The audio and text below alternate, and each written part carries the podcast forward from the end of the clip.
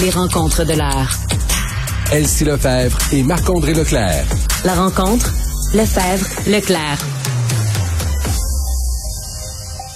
Salut Elsie, salut Marc-André. Bonjour. Bon, juste euh, spécifier que le point de presse euh, du docteur Boileau se tient en ce moment. Il est accompagné de Lucie Paterny. Et euh, un fait quand même assez important, là, vous vous rappelez quand on s'était parlé du fameux 2 millions de cas de COVID, là, ça nous avait un peu tout... on, on, a un peu jeté à terre. On se disait, mon Dieu, ça change un peu la donne pas mal. là, rectification, ce serait 3 millions de Québécois, Québécoises qui auraient été atteints par la COVID depuis le début de la pandémie. Marc-André. Oui, effectivement. Donc, on voit comment Omicron, c'est qu'on oh, excusez-moi. T'es-tu parti? T'es-tu tombé sur la glace? Oui, j'en ai tombé sur la glace. Ça avait été 3 millions. J'ai mal tenu mon appareil, excusez-moi. Mais on voit comme, tu sais qu'on disait que comment Omicron a changé tout, a tout changé. Le paradigme, là, ben, c'est exactement ça. C'est comment comment on voit comment le gouvernement rapidement s'est ajusté, parce que même quand tu prends tous les gens qui sont vaccinés, tous les gens qui ont eu le, le, le, le variant Omicron, ben là, on peut pas agir comme au début de la pandémie. Non, puis ça nous rassure entre guillemets parce que moi je posais la question ici ce matin euh, sur Twitter, je disais il y a une partie de moi qui est bien contente de l'abandon des masques en classe euh, dans les milieux de travail, je suis moins sûre là, ça sera plus obligatoire à compter du 28 février. Évidemment, ça reste euh, possible de le porter c'est ce que j'essaie de me dire, tu sais je me dis bon, les personnes qui se sentent plus insécures ou qui sont plus vulnérables peuvent toujours continuer à porter le masque, personne ne va leur arracher de force d'en face, mais à la lueur de tout ça là, ce que Marc-André vient de dire des 3 millions de cas euh, on est un peu ailleurs quand même. En tout cas, moi, je trouve ça rassurant. Oui, on est vraiment ailleurs. Puis effectivement, 3 millions, c'est incroyable. Moi, j'en fais partie. Mais euh, moi, je ne le sais pas encore. Mon test est négatif euh, ce matin encore. Ah ben courage.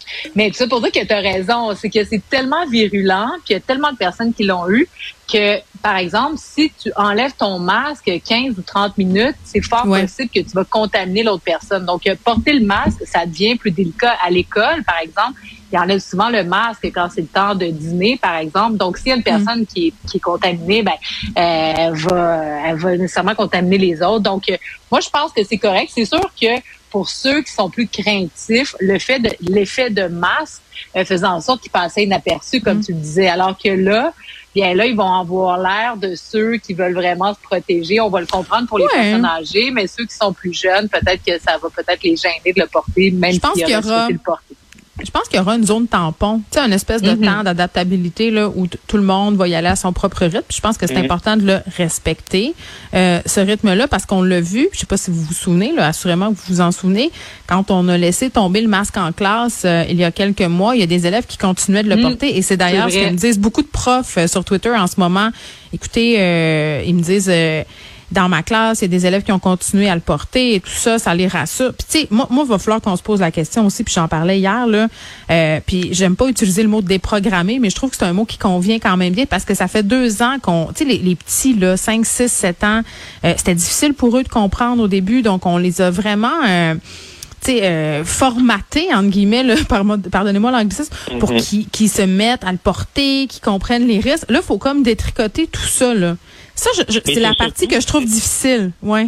Mais c'est à tous les points de vue, tu as raison, Geneviève, parce que tu sais, le, déconfinement, c'est pas juste de dire OK, les règles, c'est A, B, C, D, puis on il n'existe plus.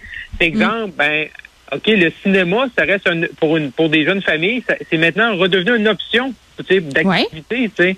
Mais moi, je suis allée en fin de semaine. Mais c'est ça, moi, je suis allé il y a deux semaines, puis tu sais, on avait comme oublié ça. Ça fait comme deux ans que c'est plus vraiment là. affaires, hein? avec tes enfants. Et là, c'est mm. mentalement d'inviter des gens aussi. Fait tu sais, le, le, le, le, le déconfinement, il y a aussi un déconfinement aussi mental. C'est vrai. Je pense qu'avec le beau temps qui va revenir, tout mm. ça, et là qu'on va refaire, mettons, les prochains mois, la prochaine année, sans trop de règles, là, je mm. pense que ça va nous aider. Ben écoute, je faisais euh, la blague de mon fils qui avait mis son masque pour jouer à Roblox avec son ami à distance. Écoute, la, non mais la virulence des réactions là, les gens traitaient un enfant de 6 ans d'épais, même Jeff Fillion s'en est mêlé en me traitant ben, en traitant toutes les dents.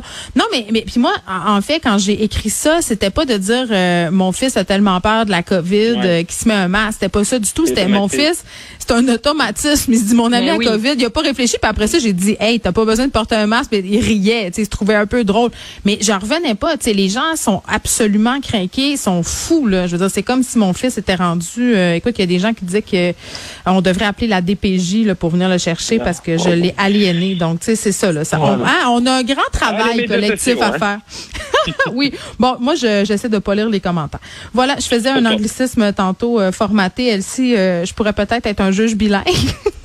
exact. Peut-être un juge bilingue, la juge Rondeau, la juge en chef. La seule et unique serait fier de toi et donc tu aurais peut-être un accès plus rapide. Donc, euh, pour faire une mise en contexte, la juge en chef du gouvernement euh, du, euh, de la Cour supérieure du Québec souhaite avoir des juges bilingues dans presque tous les districts au Québec. Et elle, elle, elle, a un bras de fer à l'heure actuelle avec le ministre Simon Jeanin Barrette, qui est à la fois ministre de la Justice, mais aussi responsable de, de la langue française. Lui, par ailleurs, dit que c'est pas parce qu'il est responsable de la langue française qu'il agit en ce sens-là. Mais bref, lorsque la juge réclame euh, d'avoir des nouveaux juges, ben il doit y avoir comme un genre d'appel qui est fait par le gouvernement et euh, c'est comme un genre d'offre d'emploi, là, si on peut résumer ça comme ça. Puis euh, le gouvernement a proposé des postes unilingues français où l'anglais finalement est pas une condition sine qua non pour obtenir le poste.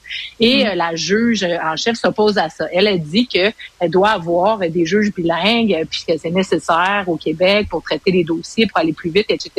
Puis elle en fait tellement un combat qu'elle a même amené ce dossier-là en cours pour qu'on puisse trancher.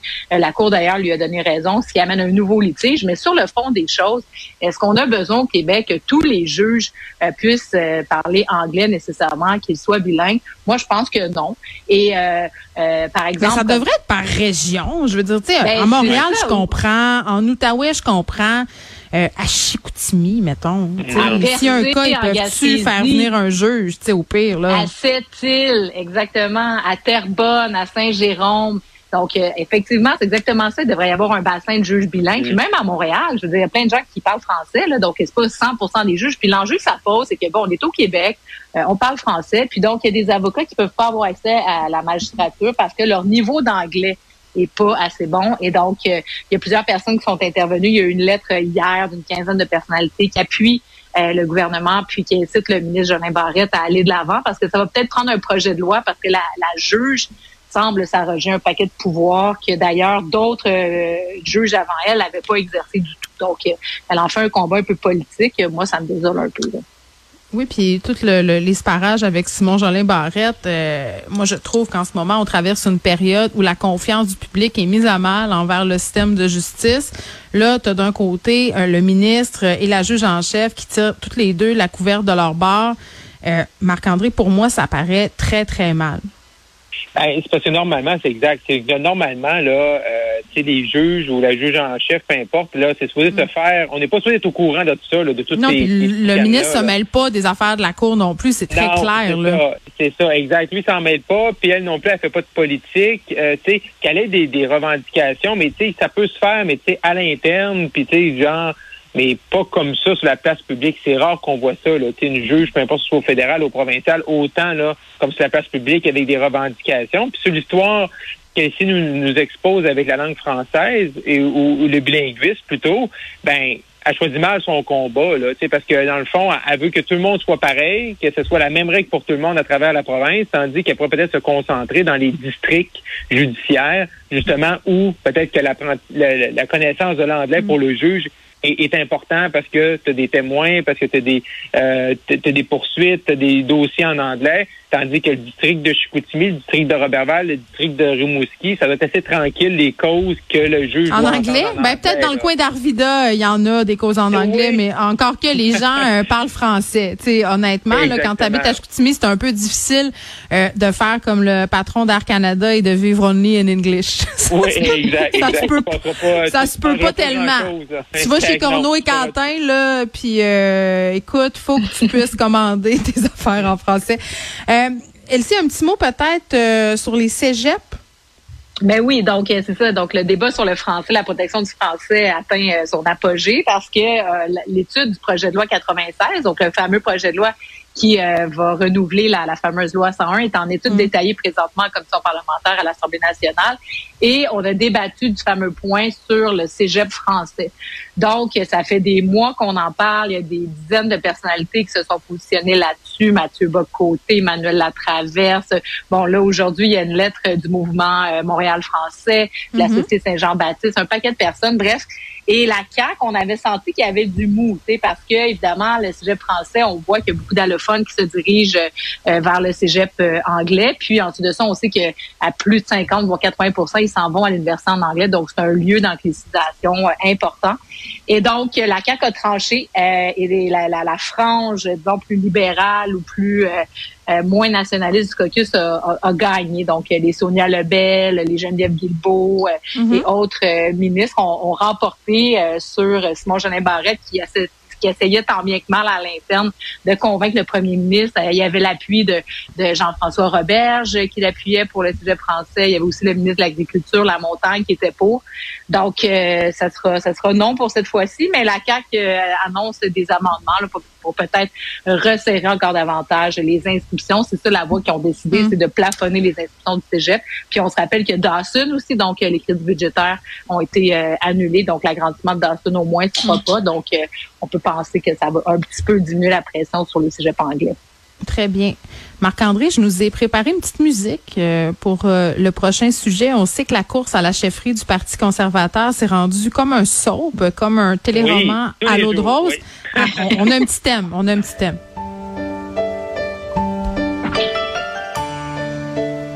hmm.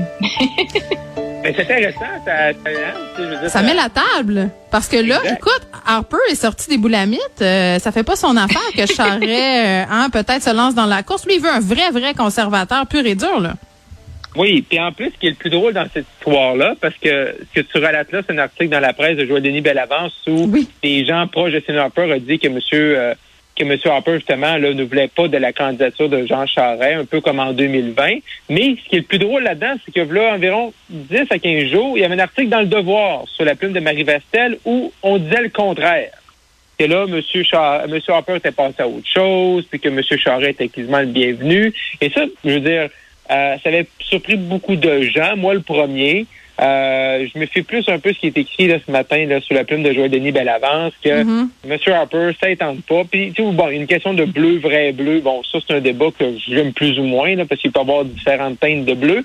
Mais il y a eu beaucoup il y a eu des, accrochages. Quand les deux, là, euh, Jean Charest, Stephen Harper étaient premiers ministres, chacun Québec, Ottawa, il y a eu des accrochages sur plusieurs petits enjeux. Il n'y a jamais eu une grande, euh, belle relation d'amour. Fait que c'est un peu normal de voir là, que M. Harper, comme ça, veut euh, veut pas voir Jean Charest. Est-ce que ça va avoir l'effet de, de décourager M. Charest ou ça va simplement l'encourager? Mais là, la guerre est prise parce que de, plusieurs il y a des sénateurs qui ont répondu à l'ancienne organisatrice Jenny Byrne. Fait que vraiment, là, on sent qu'il va y avoir un, un, bel affrontement. Non, mais euh, enfermez-les dans le chalet de la vraie nature avec Jean-Philippe Dion. Jean Charest et Stephen Harper. Ça, ça, hein, ils vont tous régler leurs problèmes. Après, ils vont faire un petit tour de chaloupe. Moi, je pense que ça serait parfait. Je suis pas sûr, je suis pas sûr que ce serait un beau tour de chaloupe, moi. oui, mais on aimerait ça à vous, que ça serait le fun à regarder. Oui, oui, non, ça serait, non, on va appeler Jean-Philippe Dion pour lui proposer. Oui. Moi, je pense qu'on tient un concept ici. OK, je voulais oui, aller. C'est un concept qui va faire beaucoup d'auditeurs. ben, écoute, je pense que oui. Puis là, euh, Marc-André, je te posais la question hier, euh, quand est-ce qu'on va le savoir si Jean Charest lance? Je veux dire, là, à un moment donné, là, ça finit plus de finir. On, c'est quand? Vas-tu le dire d'ici vendredi? Non, je pense pas, parce qu'il va avoir les règles. Il va avoir, il va, il va avoir les règles, puis encore des discussions. Là, je sais que demain, il y a encore des rencontres pour le, comité qui organise des règles. Fait que la relâche, tout ça, peut-être une à deux semaines, dix, quinze jours avant d'avoir des règles. Mais là, je dirais que la lettre, tu sais, pourquoi M. Harper est sorti ce matin, son entourage? Parce qu'il y a eu mm. la, lettre hier des députés avec M. Reyes. Fait ah oui, pour le supplier. Monsieur Charest, il faut qu'il se décide, parce que sinon, je pense qu'il perd Il se fait désirer, là, une vraie diva, là, Monsieur Charest. Franchement, là, hein. Prenez votre décision, arrêtez de nous faire languir. Mais au pire, on fera, on fera rejouer euh, la belle petite musique pour continuer d'en parler demain. Ah, Merci à vous deux. bye.